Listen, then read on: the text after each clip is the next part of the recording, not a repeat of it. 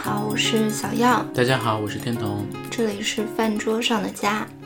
今天我们想聊一个食物，非常应景，就是青团。这是这几年我们吃的非常多的一种食物。对，其实我可能也是这几年才习惯青团这个叫法。嗯，因为从小时候，虽然我们家过清明的时候也要吃类似的食物，但是一直都是叫清明果。嗯，然后在福州有的地方会叫做波波果。就是它使用了菠菜、波波草，就是我们管鼠曲草叫做波波草。嗯，然后像呃，比如说有的客家地区呢，他们会把这种果叫做板，就是米字旁一个反对的反。嗯嗯，然后因为他们的这个板的，就是清明时候吃的这个板表皮是用艾草做的，所以叫艾板。嗯，然后像江西有的地方呢，就会叫做艾米果。嗯嗯，然后这个果也是米字旁的一个果。对，嗯，可能是水果的果。嗯嗯，然后像嗯，比如说四川，然后可能还有湖南，就他们也会吃这种艾草做的米制品。嗯嗯但他们可能会叫蒿子粑粑，就是一个米字旁一个下巴的巴。嗯嗯。就所以各地的叫法都不太一样，但是它们相似的点都是表皮是这种青绿色，用草汁或这个米粉制作成的，呃，一个米皮，然后中间可能有的有包馅儿，有的没有包馅儿。嗯嗯，是的，但是感觉这几年青团的势头很猛，所以经常和别人在聊天或者说起这些食物的时候，好像都直接用青团来代称了，这样好像比较简单。嗯。哦，但你说完，我也想起来，我以前可能七八年前也会在四川饭四川的饭店吃到艾艾艾草的粑粑，是在清明的时候吗？也不是，它一年四季可能都可以供应了。嗯嗯，但是那个时候，我想描述的就是青团还没有一个统治性的称呼，这些分门别类的南方不同地区的糯米艾叶制品都还有自己的名号。现在好像大家都统一的归在青团这个说法下面了。对你说到这个，我突然想到，嗯，我觉得这几年青团这种声势，一方面也是像盒马生鲜啊，就是这种线上的电商平台开始在做大力的推广，然后以至于说，我记得去年有一次在一个胡同里的卤煮店。门口看到清明节前就已经摆出了豆沙青团、黑芝麻青团，在北京吗？嗯，对，北京东四的一个卤煮店门门口。嗯嗯，已经从南方到北方完成了大逆袭。对，就是还有以及这种反季节性，就像你说，好像一年四季都能吃到艾叶的。粑粑这种的食物，也是去年我自己在做这个食物调研的时候，就会发现，其实艾草啊，或者我们用的鼠曲草，嗯，它其实算是一种野菜，嗯。嗯，它是清明节前会生长出来的，但是按理说野菜它的时令是非常短短期的，它不可能说你一年四季都能摘到这种草，嗯，所以呢，其实。家庭的保存方法就是说，可以把这个草，呃，制就是提前制，嗯，对，打成草汁冷冻，然后这样可以储存比较长时间。嗯，但事实上你在很多便利店里面看到的，比如说沈大成一年四季都会有的这个青团，他们的配料表里的绿色就是来自于更常见的食品食材，就是抹茶粉。嗯嗯。所以现在可能青团的青已经不仅仅指向说它背后是草汁的这个含义，而就是一个绿色表皮的米团子。嗯，啊，你刚才说到抹茶粉这件事情，还是挺让人，嗯，也谈不上震惊，但是意意料之外、情理之中，还是有一点点，也有一点点遗憾吧。嗯，就是和这个食物本来的，为了追求它的外表和它本来的设计，已经完全不同了。我觉得也是，它走向这种工业化、标准化的产品之后，它必须得符合一些食品安全的问题。那其实野草这个东西，它确实不太容易作为一个工业化生产的食食材原材料。嗯嗯嗯，我也看到很多说法，就是这个青团里面的这个新鲜的草汁味道都是直接用麦汁来代替的。嗯，就是小麦草。嗯嗯，对，也是一个很比较安全的草汁来。嗯。对，因为呃，当青团还在各地就是有各自的叫法的时候，它其实就是一个就地取材的食物。嗯那各地有什么样适合的这个野菜、野草，然后就用它来制作。甚至我之前在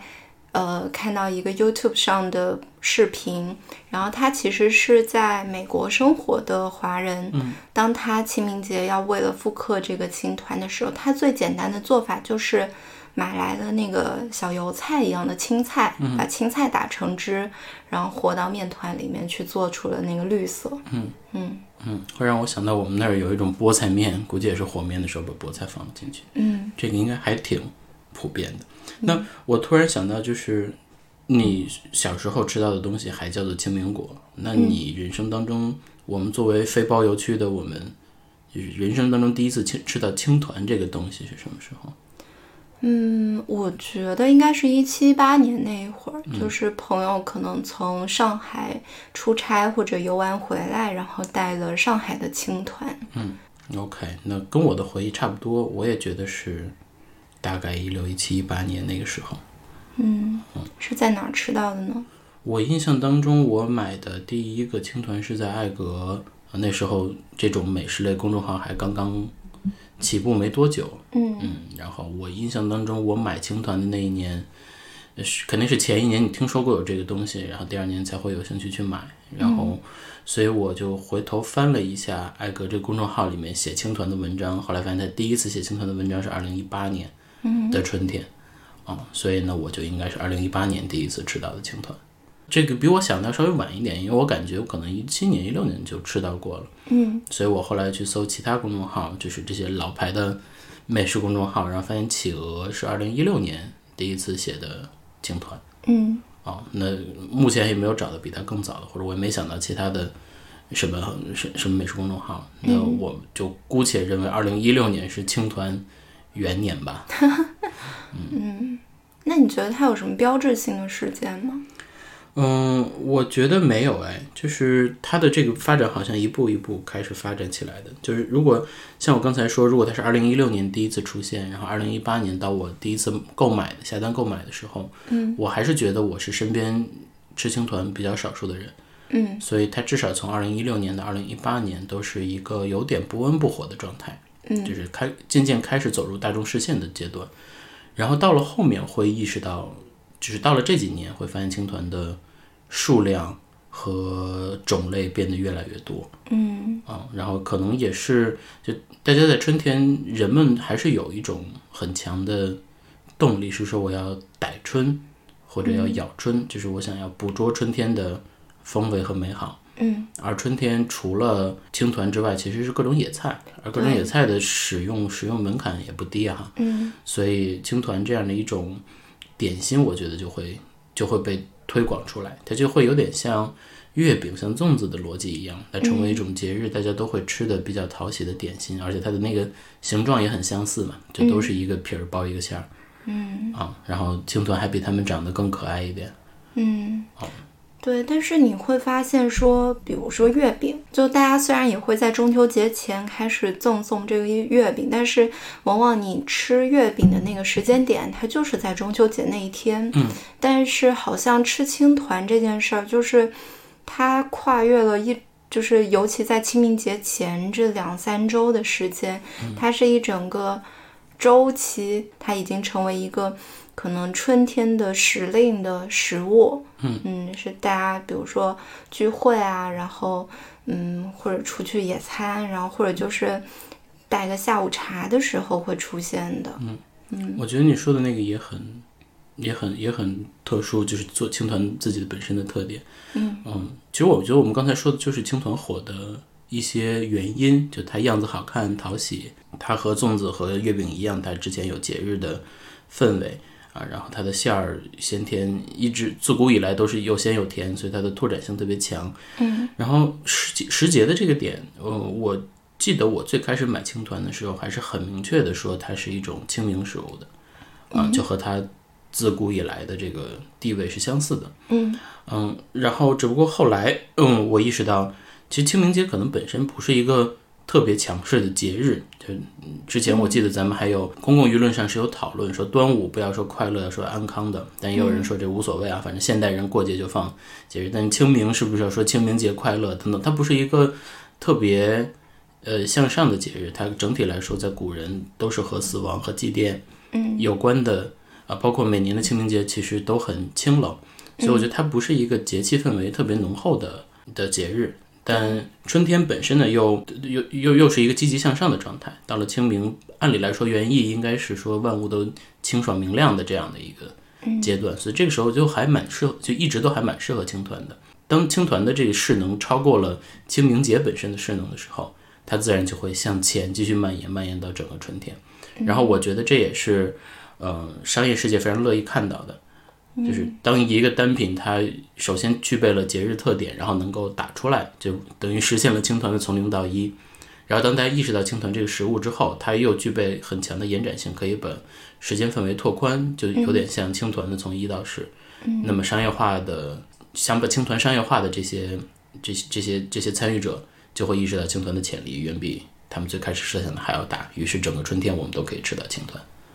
嗯，就是我觉得，因为说到清明节的作用嘛，我其实觉得清明节在传统的观念里面，它仍然是一个非常有分量的时间。嗯，只不过说，嗯，其实对于清明来说，最重要的两个活动踏青，然后还有祭扫，尤其是祭扫，它对于我们这种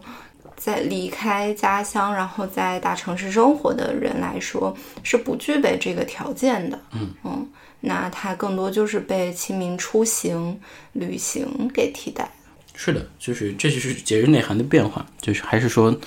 端午和清明能不能说快乐？其实只要大家用这个时间出去玩，说快乐也没什么 啊，因为我们已经放假嘛。对，就是因为放假嘛。嗯，但是我觉得确实中国人一直都有节日想吃点什么的的习惯啊，大家心里会想，这这时间我可以吃什么？我觉得清明以前是因为有寒食的这个。元素，嗯，因为也有寒食节嘛，我记得寒食节是清明节一天或者两天这样，嗯，就会吃一些寒冷的食物。就是，但是后来寒食节越来越式微之后，清明这个节日想要吃什么东西，确实是有一个很大的空白啊。然后我觉得，从江浙就是这个这种文化高地流传出来的这种青团这种很讨喜的食物，嗯，就占据了这个空档。然后在这几年的。商业化的推动下，把它推成了一个春天的品类。嗯，而且我觉得青团的流行，它其实，嗯，就是它博眼球的地方，跟很多，嗯，像月饼啊、像粽子啊，有一些异曲同工，就是它的馅料，就是商家每年都会推出这种层出不穷的新的馅料来吸引大家，尤其是可能。对于食物本身就有很强尝新意愿的人，他们会想说：“哎，那今年有这样一个猎奇的调味，我要不要去试一试？”嗯，你见过最奇葩的的馅儿是什么呢？嗯，我之前在做青团的时候搜了搜今年盒马上的新的青团馅儿，对，包括什么肥汁米线，嗯，它就已经出现在你的搜索框里的一个就是关键词推荐这样的位置了。嗯嗯嗯，所以这但这不奇葩的，你尝过那个青团的味道吗？没有啊。嗯，对，我觉得对于青团，我可能还是一个比较所谓有点原教旨吧，就是我还是觉得一些传统馅料，像红豆沙。然后像可能本地会用的红糖糯米，嗯，然后像比如说炒的笋干肉，嗯嗯，还有香干马兰头，嗯嗯，这种甜咸比较分明的馅料是我愿意去接受的。嗯，然后像什么咸蛋黄肉松这种这几年大火的一个典型的中式点心的馅料，我觉得也是我慢慢开始说我能接受这个东西。嗯，我跟你的。感受也是有点相似的，我觉得馅料也只是青团过热的一个典型的特征，就包括你刚才说青团在更早的时间就上市了，嗯。啊，我看到今年数据说二三年可能青团就是买京东买菜这种平台上刚上市一天就能卖出两万单，两万单青团，两万单青团，所以它的时间越来越早，它的馅料越来越丰富，它的这个很 drama 的 营销活动越来越夸张，都会让我觉得青团现在是不是有点过热了，或者我是不是青团已经看腻了、吃腻了这种感觉啊？那会确实会给人带来一种满腔的审美疲劳。那从馅儿馅料，我觉得就是所有这种甜馅儿的点心，市场营销过后，呃，都会进行到一个非常狂热的阶段。就我记得前几年还是见过什么螺蛳粉馅啊，嗯，然后包括好像有一种还有一些还比较确定下来的什么，嗯，灯影牛肉馅儿啊，啊，什么麻辣小龙虾馅儿啊，就这种其实已经在各种甜馅儿的馅料里面都出现了。但它和青团搭不搭呢？我觉得还挺。还挺奇异的，我不知道谁可能会尝试这样的东西。然后包括青团的外表，从绿的然后变成红的、黄的，就是因为它油油亮亮的嘛，反正什么颜色都挺漂亮，所以很多人要去做这种方面上的尝试。我觉得我看着就会有一点腻歪。我觉得它如果不叫青团，叫春团，我是能接受的。嗯，你说红色的春团是吗？对，就是春天的这种糯米团子。嗯嗯，就包括我看到一些。就是在关注的烘焙师，然后他们也会去做这种青团，嗯，就到了这个季节，然后他们可能会从西点的角度加入一些像芋泥馅儿的青团，嗯嗯，这种可能你想象起来吃起来不错，嗯，但它确实也不是你传统印象中的那个青团，嗯，他就把其他的点心的 idea 全部拿来借用了，嗯嗯，对，但 drama 是一个。我们对它更更更往后的一种，嗯，一种意见。但我觉得最直接的就是这些馅儿里面有些它是真的不好吃啊。你吃过什么很难吃的吗？嗯，我吃过那个牛肉馅儿的，我就觉得我其实不太能接受。嗯，嗯，因为青团整体来说还是希望有一个清爽的感觉。嗯，啊，就是甜和咸都会有春天的感觉，我觉得是会合适一点的。嗯。对我其实有过一个猜想，就是为什么会有这么多你说的灯影牛肉啊、麻辣小龙虾馅儿？嗯，其实你在中秋节的时候，你也会听到类似的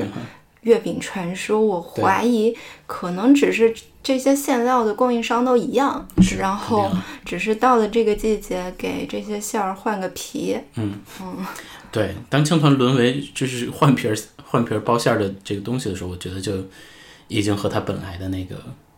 形态是挺不一样的了，嗯啊，而且我觉得青团的不好吃，呃，或者说它其实没不适合做成这么大范围的一种一一种一种食物，还和它本身的特质或者是这种工业化的青团很相关的一点，就是它的口感本来不是特别适合推广的。就第一是我觉得青团看着很绿色，但是事实上它不是一个健康食品。为什么呢？因为就是它和月饼什么有点像，因为它有大量的油和糖啊，尤其是一些甜馅儿外面做的。然后这个呃，然后外面包的糯米粉，它也是这个精米的这个淀粉啊，嗯，所以它的碳水整体还是挺高的。嗯哦，然后有一些青团，市面上的青团，其实我觉得做的蛮油腻的。嗯，它的那个黏黏滑滑的口感也在突，就是给人一种油腻的感觉。所以我觉得青团这种，尤其个儿做的比较大的人，一般吃一个就不太想，不太能再持续吃下去了。嗯。第二个点就是，如果我今今年从上海朋友那儿收到了一盒青团，个儿都很大，一盒六个。嗯。我赶紧把它们分装出去，送给了不同的朋友，因为自己真的是吃不完六个同一种口味的青团。嗯。啊，它它的顶，它的高碳水都会让人有这样的。心里的疑虑吧，嗯嗯，然后第三个我觉得是青团还是很粘手的，嗯，就是只要你想吃一青团，虽然有那种保鲜膜包裹，但那种吃起来不方便，而且它总还会是会粘到一点在保鲜膜上，嗯，然后如果你一旦用了自己的手或者放到盘子里、到筷子里，都是会很粘手的，就没有那么方便，也所以呢，就因为这种点，我觉得它就没有那么适合进到日常生活里面，所以我真的很困惑的一点是我们真的需要便利店里面就能买青团作为早餐吗？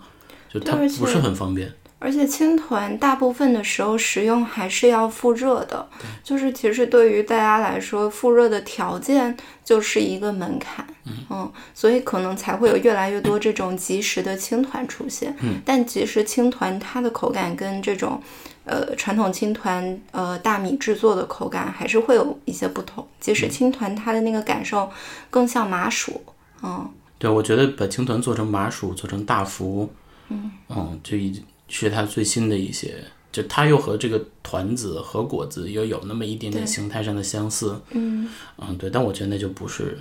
青团了。嗯青团本身其实只是人们在清明或者春天一点小小的仪式感，但感觉当它被扩张到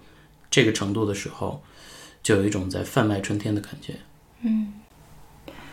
然后去年开始呢，其实我们就是在自己制作青团，嗯嗯，就没有去像盒马呀这样的超市去买，嗯。然后去年是做了一场在地厨房，嗯，然后主题就是叫做“米有时节”，就是米就是大米的米，因为其实，在福州，嗯，不仅仅是清明。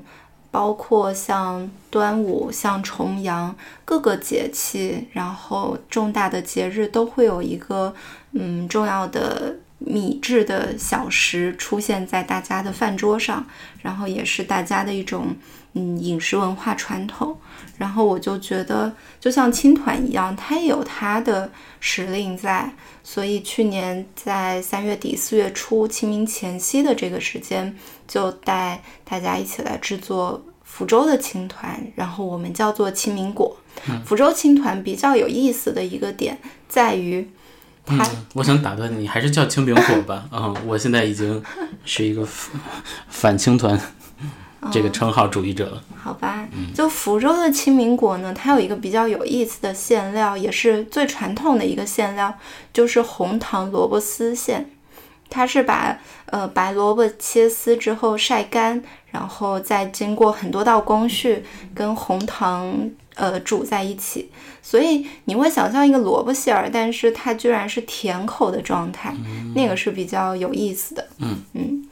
嗯。然后去年带大家一起做了这样一场在地厨房之后，今年我们其实在家里又邀请了一些朋友。就是来家制作青团，就相当于开展了一个迷你的工作坊。嗯，今年其实朋友来家做的那个契机也很偶然，就是去年一位来帮我的朋友，他是四川乐山人，他有一天就问我说：“小杨，你知道北京哪一些市场可以买到做青团的草吗？”嗯，它可能指的是艾草，然后我就告诉他说，哎，那不然今年就一直来，就一起来家做青团吧。嗯，然后我就提前订了，呃，从网上订购了那个鼠曲草，就是我们本地做清明果用的绿色的草，它在有的地方也叫做棉草，因为它的那个草茎上有一些。呃，像白色棉花一样的棉絮状的东西，嗯，然后就提前订好了草，然后跟大家约好了周末的时间，我们就从下午三点钟开始，嗯，摘草，然后清洗，然后制作草汁、和面团、包馅儿，嗯，比较有意思的一点就是，当天邀请了两个朋友来，然后他们。每个人又准备了一到两种的馅料，嗯，最后我们可能四个人一共有六种馅料，嗯。嗯，然后包完青团，我们还吃了一些简单的晚饭，晚饭啊，大家也都很轻松，嗯，我首先就是描述完这个流程的话，呃，我最想和你讨论的一个话题，就还是自己做的青团跟外面卖的青团有什么不一样，嗯。首先，我觉得就像我要提前三到四天去定草的这个步骤，我觉得自己做的青团，我就非常在意它的表皮一定得是用草汁来制作的。嗯，我不想掺抹茶粉，也不想掺直接，比如说冻干，类似冻干一样的这个麦草颗粒，它其实制作起来更方便。嗯，但是我就觉得从一个。草，然后采回来，然后给它打成汁的那个过程，是你能够感受到一些，嗯，其他食物当中感受不到的东西，包括说，嗯，这个草它本身已有的香气，嗯，然后包括说，其实垫在青团底下的叶子，嗯，也是有它独特香气在的。我觉得这种。就是你通过一个食物接近自然的感受是其他地方复刻不了的，嗯。嗯，所以我就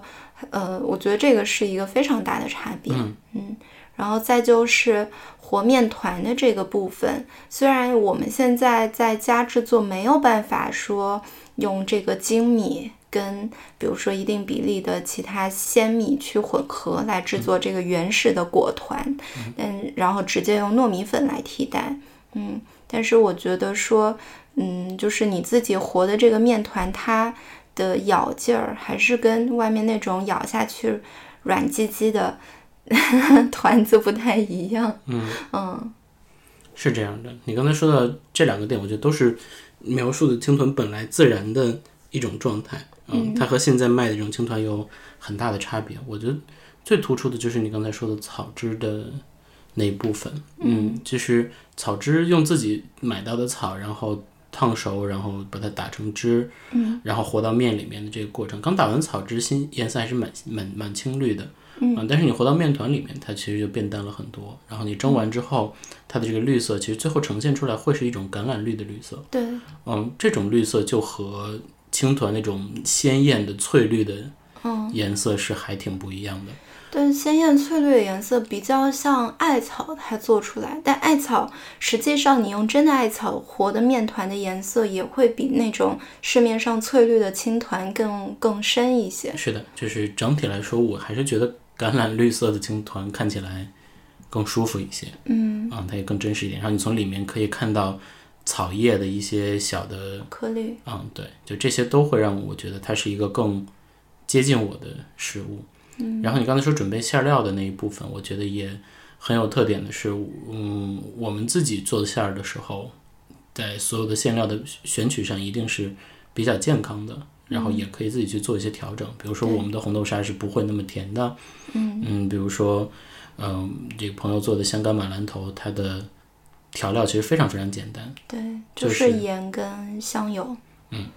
对，就我我们完全不用在意它在这里面到底放了什么样的东西。对，比如说像朋友做的肉松咸蛋黄，它因为要让它做成馅料更团聚，里面是要加沙拉酱的，然后它也会加的很克制，嗯，就不会过甜过油。嗯，我觉得这些都还是挺特别的。我我记得今今年我们又吃了一个上海的老字号的。香港马兰头的青团，嗯，他和朋友做的香港马兰头，然后我们自己包成的青团的感觉也挺不一样的，嗯，它的那个就是外面卖的这种老字号的香港马兰头的感觉，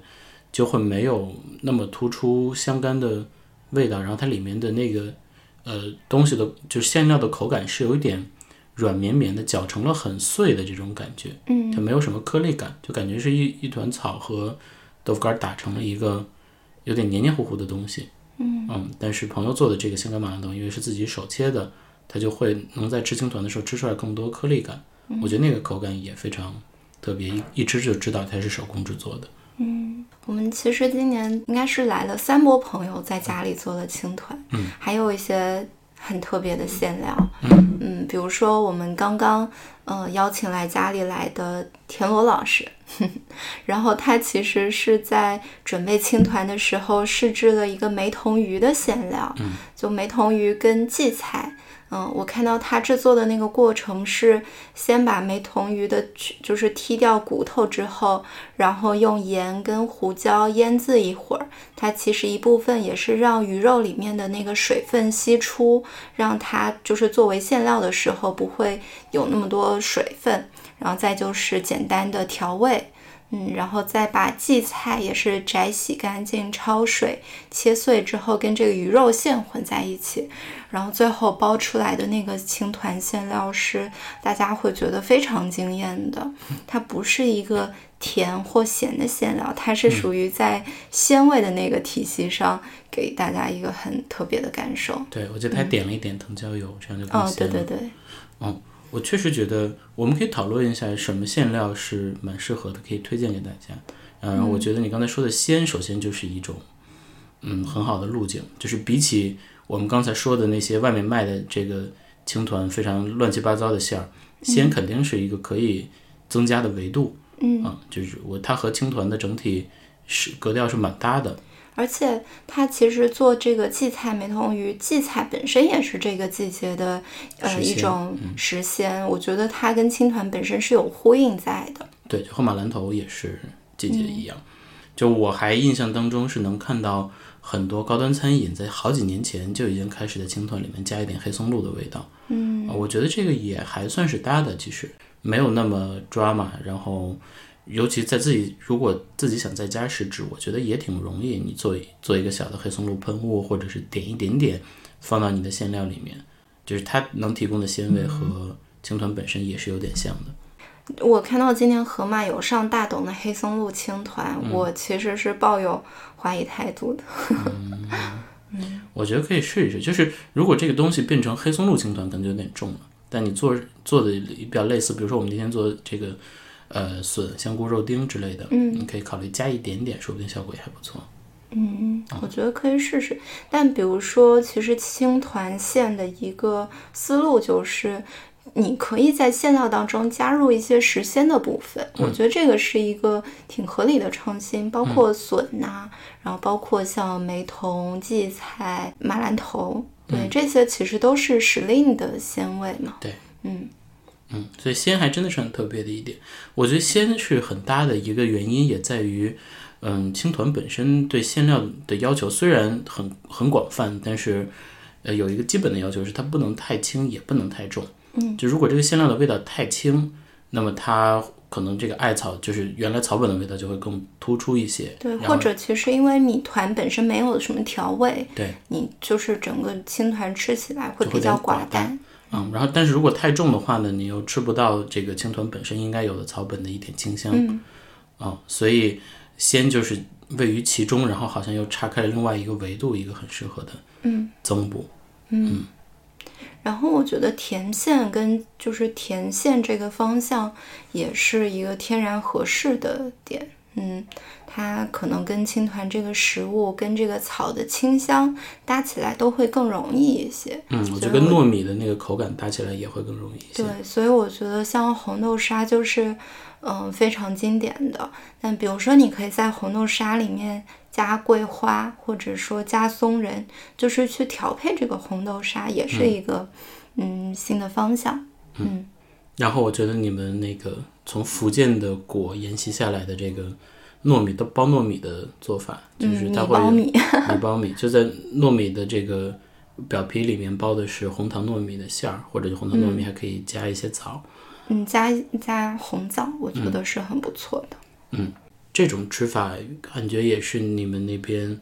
比较具备独特性的一种方式，但我们吃完之后觉得都还觉得挺好吃的。嗯，我觉得它就是一个非常嗯、呃甜润的甜食，对我来说。嗯好啊，那我们推荐了一些馅料，嗯，可不可以请你再简单介绍一下？就如果我自己想在家做青团，我需要大概是一个什么样的流程？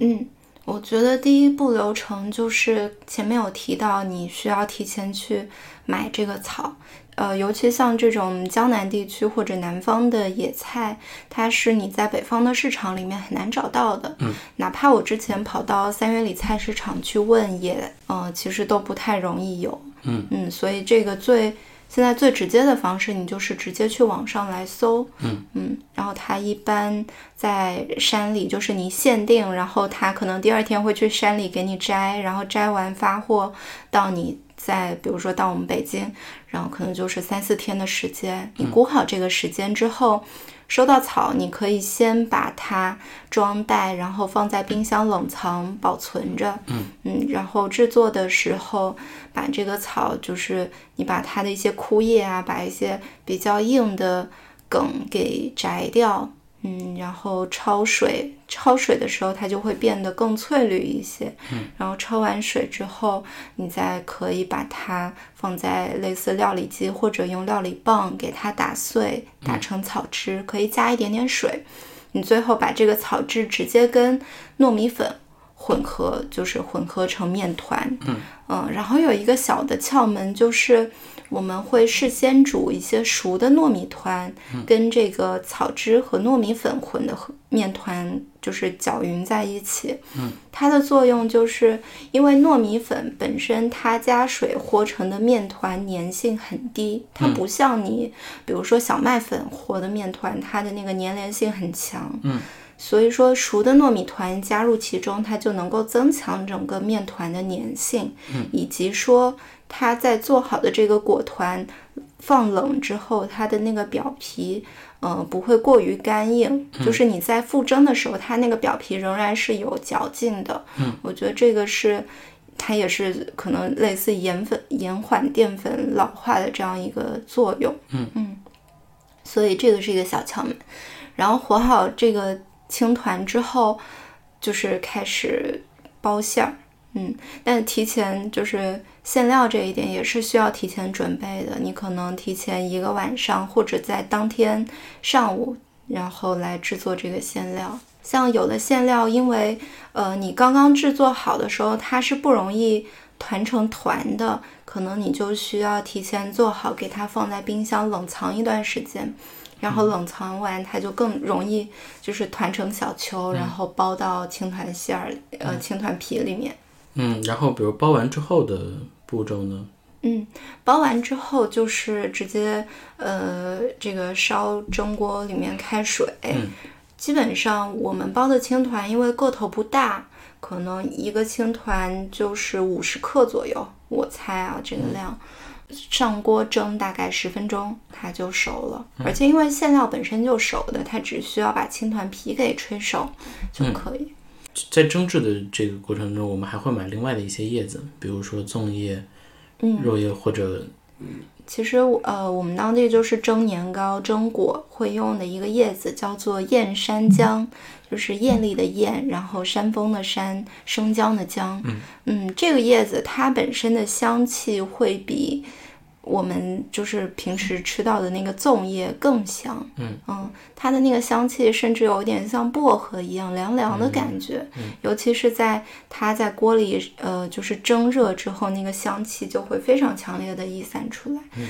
甚至对我来说，就是年糕叶子的味道，就是过年时候吹果的一个非常有记忆点的气味。嗯，我觉得这种叶子的味道又是另外一层，就是不管是粽叶也好，你要说燕山姜也好，甚至呃我脑海当中浮现出这个斑斓叶也好，就所有类似有点像热带棕榈植物的这种嗯。大叶子，呃，都可以用来试一试，对，只要它是可以食用的。嗯，然后你把它剪成这个小方块，哎小方块或者小三角，能盛下一个青团，把它放到锅里面，它一是可以提供清香，二是可以避免你的青团粘锅，它的这个作用还是挺嗯。奇特的。然后你拿一个原生的一种植物作为你这个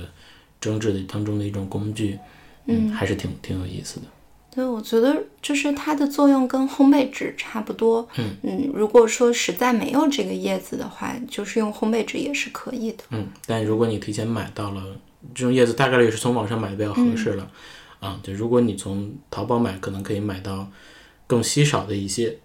地方的叶子。如果你在这个外卖平台上买，你至少可以买到粽叶来使用。对，嗯然后一个小 tips 就是你放到蒸锅里面的时候，尽量不要放的太密集。对，啊、因为青团蒸完之后，有些馅儿它是会让青团稍微趴下去一点的，所以它的占地面积会扩大。而两个青团如果粘在一块儿的话，那我想分开它还是有点困难。对，然后蒸完了之后呢，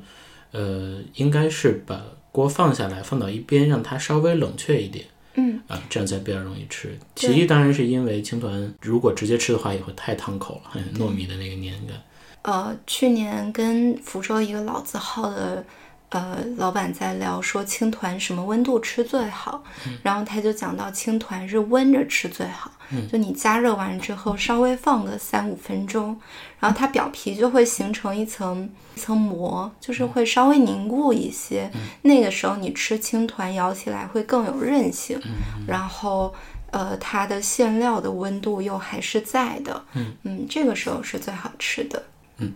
好啊，那我们大概介绍完了青团应该怎么在家制作，我们后面可能会放一个更详细的版本在 show notes 里面。嗯嗯，对。但我觉得自己做青团的另外一个乐趣，除了说吃到手工青团的这部分的话，其实还是和朋友们一起的这件事情让我觉得特别有趣。就我记得去年我参加你的这在地厨房活动的时候，我是和我的好朋友两个人一起去的，然后当天有十个人，虽然我们互相之间都还比较陌生，但是当大家聊到自己那家乡有什么样的类似的食物的时候，啊，然后大家一起分享的时候，大家一起去想这个东西可以做成什么样的形状的时候，都还是很有意思的一件事儿。然后今年我觉得这个事情就更进一步，就我们今年和三三三波朋友一起在家里制作了青团，然后每次聚会的人数、气氛、主题都有不一样的地方，但无一例外，大家一起做青团的时候都还是很快乐的。嗯，就是青团这个食物又把大家都聚在了一起，然后也是今年我发现它真的是很适合多人制作，也我甚至觉得它就是需要多人制作的一个食物。对，就像原来家里去做这些年节要用的果，然后你一次就是得做那么一两百个，嗯，这是一个人如果做的话会非常乏乏味，然后也非常辛苦辛苦的一件事情。但是有人多一起来分担这个工作，它就是会更快乐一些。真的很像小时候的这个小朋友们一起 一起一起建城堡、一起捏橡皮泥的感觉。比如说像，我觉得它特别适合多人一起协作的有几个点。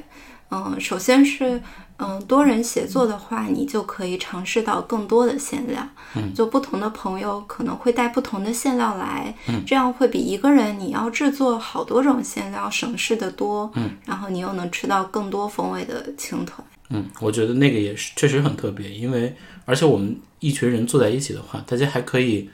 各自或者不同的去想一些新鲜的馅料，比如说我们那天吃到了，还有你的那个 麻婆豆腐馅，对，就是最终只能被叫做这个肉末香干肉末豆干馅馅儿的这个，就是我们那天说大家有什么想吃的馅料，然后有人开玩笑说麻婆豆腐。然后大家在开玩笑就过去了，但是谁让听说者无意，听者有心呢？然后我就说，那我就要给这位朋友制作一个麻婆豆腐馅儿，但是就要去想这个麻婆豆腐这样的馅料怎么能在青团当中实现啊？然后包括如果你用很软的豆腐，它就会有点太像包子了啊，或者它会有点水，所以所以最后我们选择了用白干儿，嗯，然后用然后再配上豆豉、豆瓣酱，对，就像做麻婆豆腐一样，其实它不是麻婆豆腐，它只是一个麻婆豆腐风味儿。嗯，它有了花椒，有了豆瓣酱、豆豉，有了牛肉末，有了豆腐味儿的豆干儿。嗯，之后就把它拼成一个这样的东西。但所以你说它是麻婆豆腐吗？确实不是啊。但你可以研发出一个类似于麻婆豆腐的馅料，我觉得这个也很有意思。而且就在包馅料的时候，大家还可以买彩蛋。我记得有一次我们就是。嗯，剩下几个馅料了，然后我们其实往里面包了一些不一样的东西，比如说像麦丽素，嗯，像混拼了两个馅料在一起，它就像做盲盒一样。嗯嗯，我觉得刚才说的这些都是你，我觉得广义一点说，它都是劳动的快乐。就是当你不干活的时候，你是不会知道这里面就在线儿上就可以玩出这么多呃不一样的东西的。那劳动的快乐，我觉得还有一些，就比如你刚才提到了和面。就和面本身是一个体力活儿，但是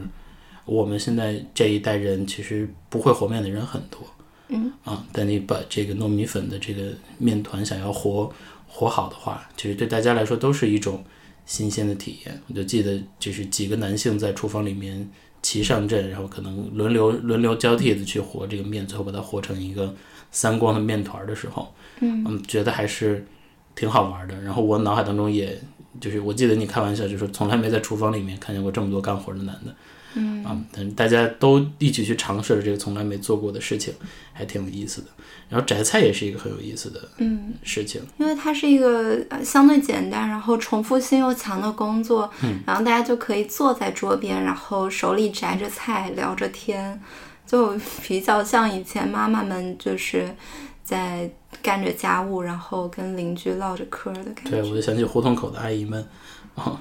然后那个大家每个人分工协作的那个环节也很有意思，就是有有人开始和面的时候，开始和面的时候就意味着可以开始包了嘛，啊，有人在和面，有人在把作为托底的这个延伸浆的叶子剪成小块儿，嗯，然后这个和完面把面做成小面团、面剂子。然后我们去称重，称重交给下游，下游就会开始包，流水线。对，就是当大家变成一个流水线的时候，就每一个人的这个负责的任务都很清晰的时候，嗯，当他真正转起来的时候，就会有一种很紧锣密鼓的制作感。我记得我们最第一天第一次做这个时候，就是我们最后吃完饭，最后吃完饭的时候，就是四个青团小工的聚餐，嗯 啊，在那个紧锣密鼓配合的过程当中，还是有很多默契的部分在其中，感觉很好。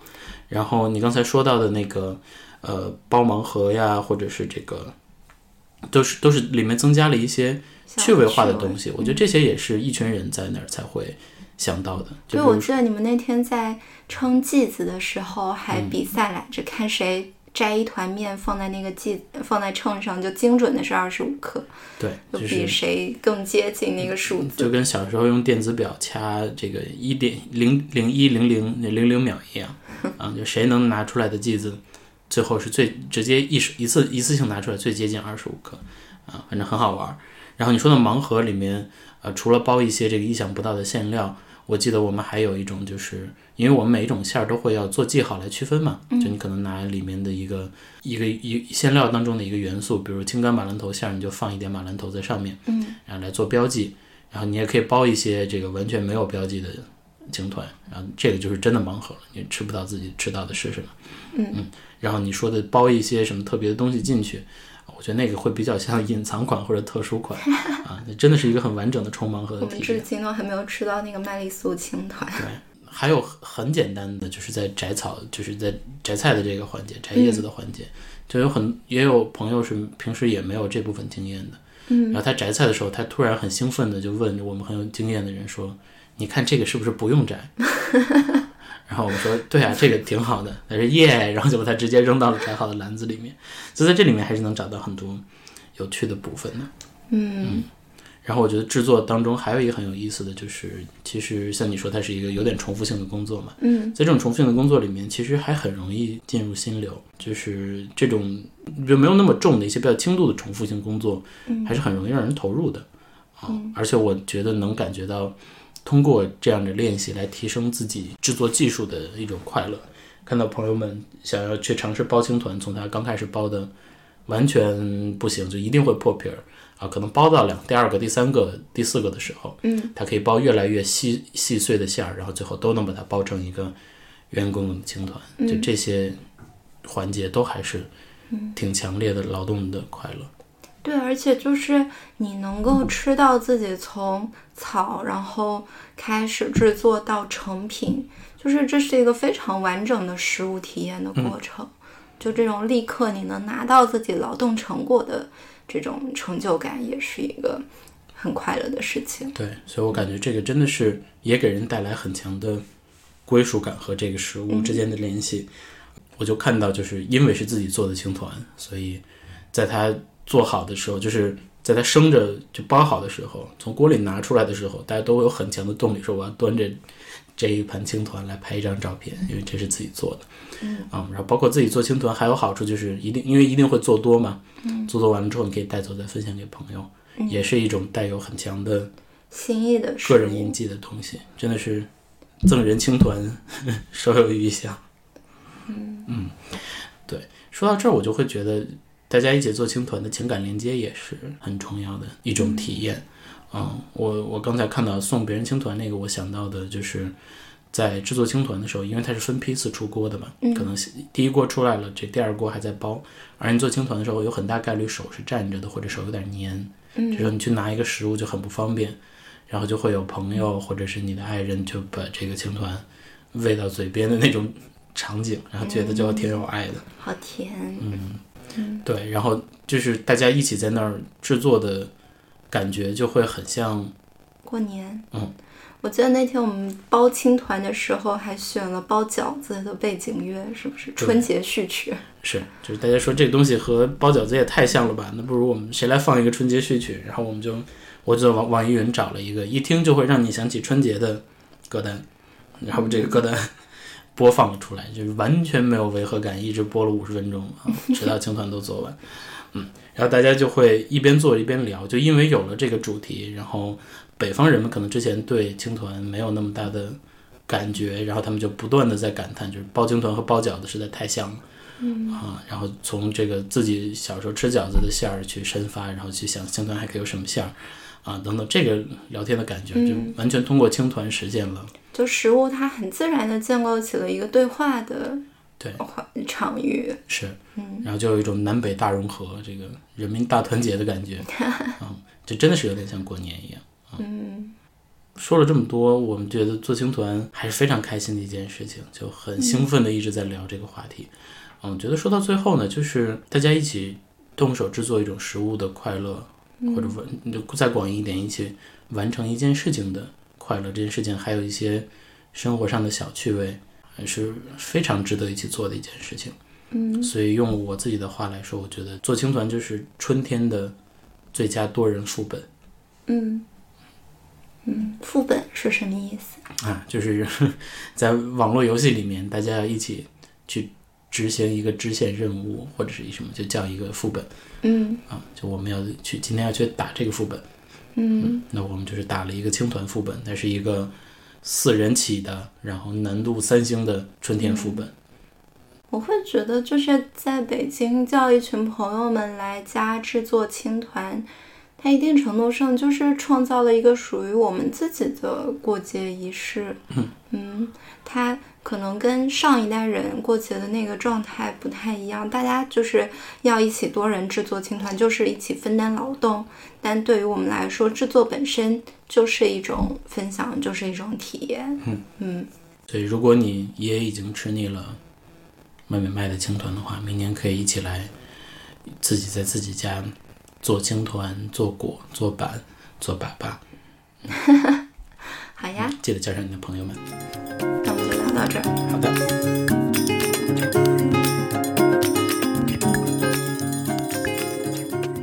接下来就是我们固定的实时通讯环节，然后这其实我们今天聊的这么多话题，都和清明紧密相关。对最后就加一个小尾巴吧。嗯，然后这一期清明呢，我想推荐一期播客节目。嗯，这一期播客来自戏馆胡同这个播客，然后它是清明特辑，节目的名字叫做《与鬼弄杯或在食物中追怀生命》。嗯，就我第一次看到这一期节目 show notes 的内容的时候，我就有非常大的兴趣。嗯，因为它其实谈论了不仅仅包括清明节这个呃日子，它在各地的一些饮食文化传统，嗯，它还去更深入的讨论了食物本身它所承载的一些，嗯，包括人的死亡、生死观，然后包括它延展到说那最后的晚餐，然后延展到厨房这个场所，它是如何把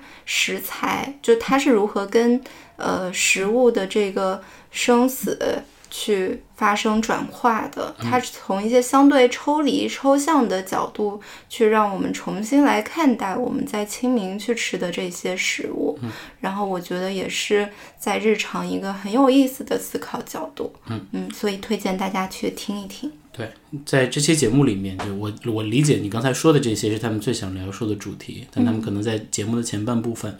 非常详细的介绍了清明这个节日的来源来源，就是他描述了呃清明、上巳、寒食这三个中国古代在时间比较相近的传统节日，嗯是怎么从呃分别慢慢变成汇聚成一个春天的大节日的。嗯，然后这三个这三个节日又分别可能对应着什么样的食物？嗯啊、这些食物哪些是已经逸散在历史当中的，哪些是持续保持在现在的？然后咱们聊的这些东西考据的非常详细，以至于让我们都不用再就是我们都无法找到更多的信息可以放到我们的实时通讯里面了，所以真的是非常推荐大家去听。对，然后后半部分聊食物和死亡的那个关环节里面，我觉得也非常有趣。他提出了一种，嗯，有点像食物人类学或者食物哲学的一些探讨。嗯嗯，就包括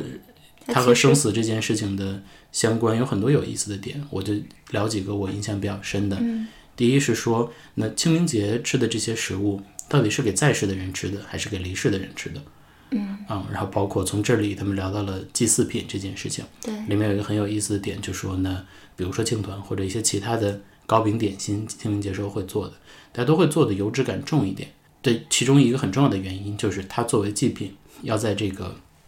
桌上摆很久，油脂本身也算是一种保存的手段，就是摆很久拿下来人才吃嘛。对，嗯，所以这是一个我听到之后觉得蛮有意思的点。然后包括生死也聊到说，我们在吃的那么多动物，你吃到食物的时候，也伴随着它的死亡啊，所以嗯，那他们也微微谨慎的探讨了一下，那么人挂掉之后，是不是也应该作为这个自然界循环当中的一种食物重归自然呢？啊，这些话题我觉得都非常有趣。那我们就不多做剧透了，非常推荐大家去听这一期节目。嗯，然后它里面说到一个点会让我有一点共鸣，就是和我自己的亲身经历，就是说清明节是三个节日合来的嘛，上巳、寒食和清明。刚才我们前半段我也聊到，就说寒食节，我们家好像从小时候还有这个传统啊，但我后面也就没有了。但我也不知道是为什么，就是反正我们家在清明前一天，我妈就会说这是寒食节，然后我们家就会吃一些凉皮、凉面。或者这个在西北的一种食物叫做真的有在遵守江水鱼，就是这些东西都是比较凉的东西。嗯，然后但清明经常又碰到比较凉的天气，所以我印象当中那天就真的就很凉。但是我后来意识到，我本来以为是那个时间点大家还会过寒食节，后来发现可能大家也不过，所以我非常怀疑这是我妈的一种文化教育啊，就是她既然知道这是寒食节，她就要和我们一起做这件事情。而且从另外一个维度来讲，就是凉皮、鱼鱼这都不是自己家里方便做的东西啊。凉面做起来也很简单，我觉得这也是它可以减轻一点家务的嗯另外一个好处吧。嗯，呃，以及我觉得青团从某种意义上来说也是一种寒食，就它做完了之后确实也是可以凉着吃的。嗯，啊，应该他也曾经扮演过这样的角色。所以原来寒食其实就指的已经做熟的食物，然后放凉。对，寒食那天主要是不能生火，所以只要是一个熟了的食物的冷食都是可以吃的。最后还想说的一点就是，我我对清明的一个印象，每年都会觉得清明前后一定会降温，就是应该算是春天最后一一一份乍暖还寒的时候。嗯啊，然后清明一般前后总感觉一在中国北方一定会下雨，然后下的这场雨确实都很凉。在清明来之前，其实最寒冷最清冷的那个春天还没有来，嗯，所以我之前就每年啊，就因为气候反复，就在清明前应该气温已经升过至少一次了，嗯，大家都会有冲动说我要把要不要把冬衣收起来，把春天夏天的衣服拿出来。啊，但是呃，就是当你意识到清明还有一波寒冷的时候，嗯，你就别想这些了，你就每年都清明之后再换衣服吧，啊，我觉得这样最省事儿，生活当中的一个小窍门吧。嗯，那我们就聊到这儿。雨水落你身上，也落在他肩膀，滋润了那泥土，也滋润你的伤。秋天到，撒金